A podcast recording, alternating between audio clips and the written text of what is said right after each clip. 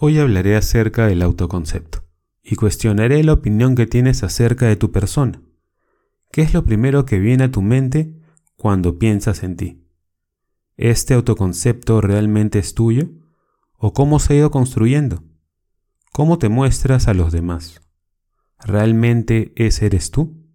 ¿O eres un personaje que has ido construyendo con el tiempo? Felicitaciones por dar ese primer paso para reinventarte al darle play a este podcast.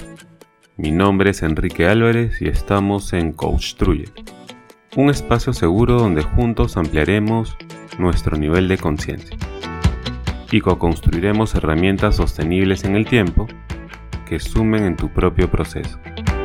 Bienvenido. ¿Qué tal? ¿Cómo están? Bienvenidos a Coach Truye ¿Alguna vez se han preguntado qué es el autoconcepto? Mm, quizás al hablar de ello, lo primero que harán es desglosar el término en auto, de por sí mismo, y concepto de concebir, entendiendo que se trata de la opinión que se forma en nuestra mente acerca de nosotros mismos. Esta opinión puede ser positiva o negativa. Va a depender mucho de nuestro diálogo interno. ¿Y qué es el diálogo interno? Te estarás preguntando. Pues bueno, hagamos el siguiente ejercicio. Si te pregunto, ¿qué concepto tienes de ti? ¿O qué opinión tienes sobre ti? ¿Qué es lo primero que me responderías? Ah, soy una persona amable, honesta, proactiva, que trabaja en equipo y bajo presión, entre otras cosas que posiblemente hoy estés incluyendo en tu currículo, o que tienes pensado incluir en él. La otra opción es que escuches una voz que te diga, ah, pero eres un flojo. Todo el día te gusta estar viendo tele y jugando PlayStation. Aparte, eres terrible en matemáticas. ¿Qué es lo primero que les vino como respuesta? Teniendo en cuenta ello, me gustaría hacer una referencia que hacemos en coaching, donde señalamos que las personas somos como envases vacíos, que con el tiempo se van llenando a través de experiencias que hemos observado, vivido y escuchado formándose de esta manera nuestro observador, que es nada más y nada menos que la forma en la que nosotros percibimos el mundo. En este caso, considero que es algo similar con el autoconcepto. Nosotros llegamos al mundo como envases vacíos y nos vamos llenando en base a etiquetas o rótulos que nos van colocando en diferentes ámbitos como el familiar, el escolar, universitario, laboral, etcétera, etcétera. El tema es que nosotros nos empezamos a creer esas etiquetas o rótulos en algún momento de nuestras vidas. Recordemos algo de nuestra chiquititud. De repente, teníamos un examen de matemáticas. No entendíamos mucho sobre la materia y le pedimos a papá o mamá que por favor nos enseñen. Es probable que ninguno de nuestros padres haya contado con alguna metodología para enseñar matemáticas, que en esa oportunidad regresaran del trabajo luego de tener un día súper agotador y pesado, por lo que su paciencia quizás no estaba en su mejor momento que digamos, pero igual se ponen a enseñarnos, y luego de una hora, en la que aún no hemos comprendido mucho de lo que nos trataban de explicar, sale el comentario de Ah, vamos más de una hora y hasta ahora no entiendes nada. Qué terrible pérdida de tiempo definitivamente. Y es ahí donde viene el hechizo, pues te dicen algo como no sirves para las matemáticas, las matemáticas no son lo tuyo. Hijo o hija, déjame darte un consejo que te va a servir para toda la vida. Cuando vayas a elegir una carrera, escoge algo relacionado a letras como leyes, entre otras cosas, porque las matemáticas definitivamente no son lo tuyo. Siendo niños, ¿Qué es lo que podemos pensar en ese momento? A lo mejor, oye, son mis padres, son quienes me han dado la vida, me conocen mejor que nadie, y me están diciendo que soy terrible para los números, que no tengo futuro en ello. Debería hacerles caso entonces. Y ojo, que a eso debemos añadirle que ese concepto lo vamos a ir reforzando con diálogos internos como pues definitivamente no soy bueno en números. Eso no es para mí. Nunca la voy a hacer. Entonces, lo más probable es que ni siquiera lo vayas a intentar, quedándote con esa definición sobre ti, de soy terrible o pésimo en matemáticas.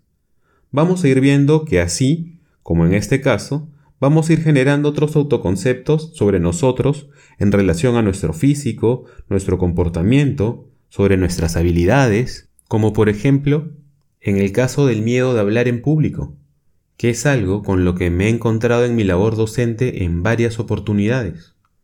Ahora vayamos a un concepto que haremos sobre nosotros de manera positiva.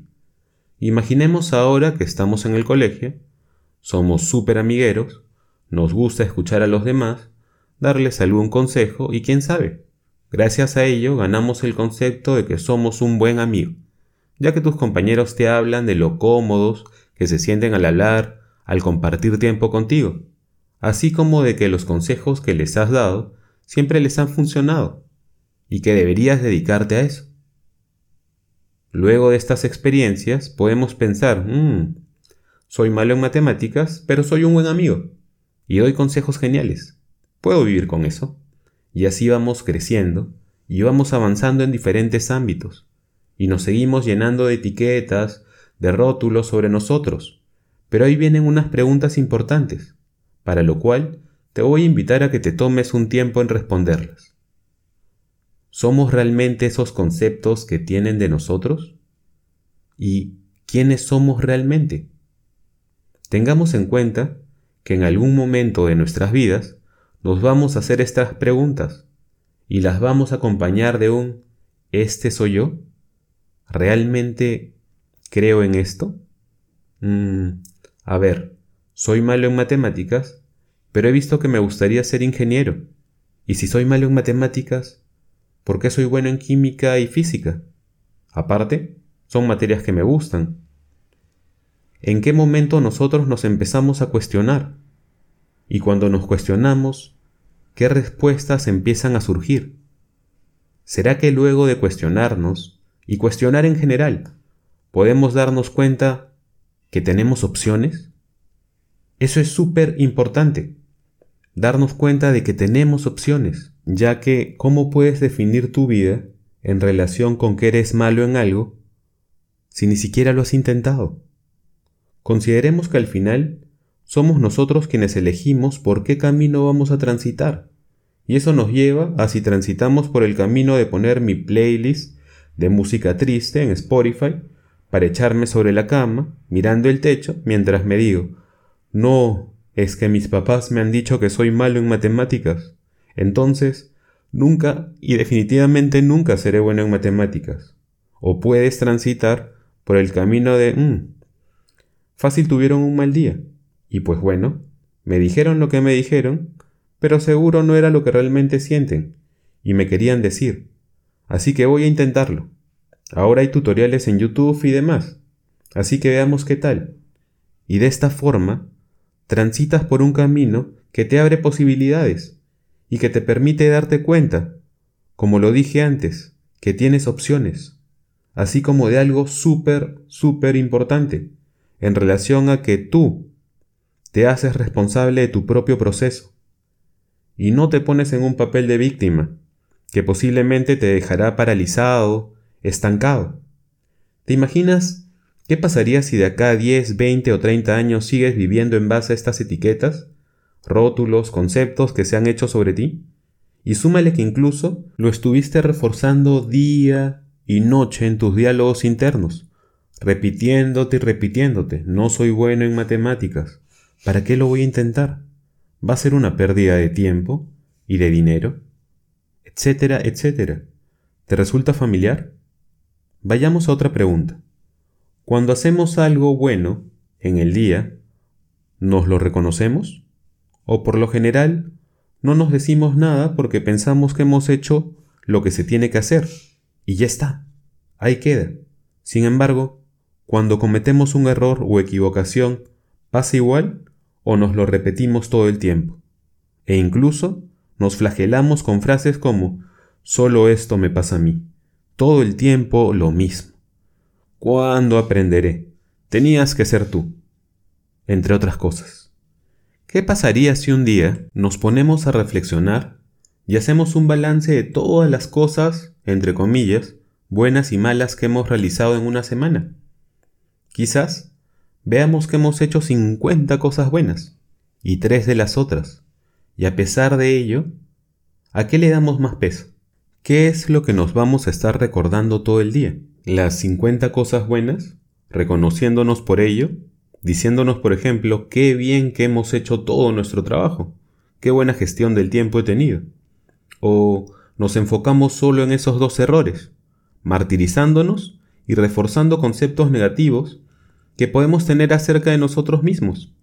¿Cuándo se ha visto que al colocar en una balanza de un lado 50 y del otro lado 2, gana el 2? ¿Cuál es la razón por lo que en general siempre, o casi siempre, inclinamos la balanza de esa manera? ¿Y qué tanto nos suma hacerlo así? ¿Se imaginan ¿Qué pasaría si en vez de repetirme todos los días lo malo, lo terrible que soy, me repitiera lo bueno, lo increíble, lo maravilloso que soy? ¿Qué cambio se daría en nosotros? Piénsalo tan solo unos minutos, y te invito a practicarlo desde hoy. Así como el hecho de conocerte bien, para no tener un concepto propio distorsionado. Ojo que es importante recordar que los extremos no son buenos. Eso quiere decir que ni me voy por el lado de soy lo peor de lo peor, ni tampoco por el lado de ¿qué hablas? si yo nunca me equivoco.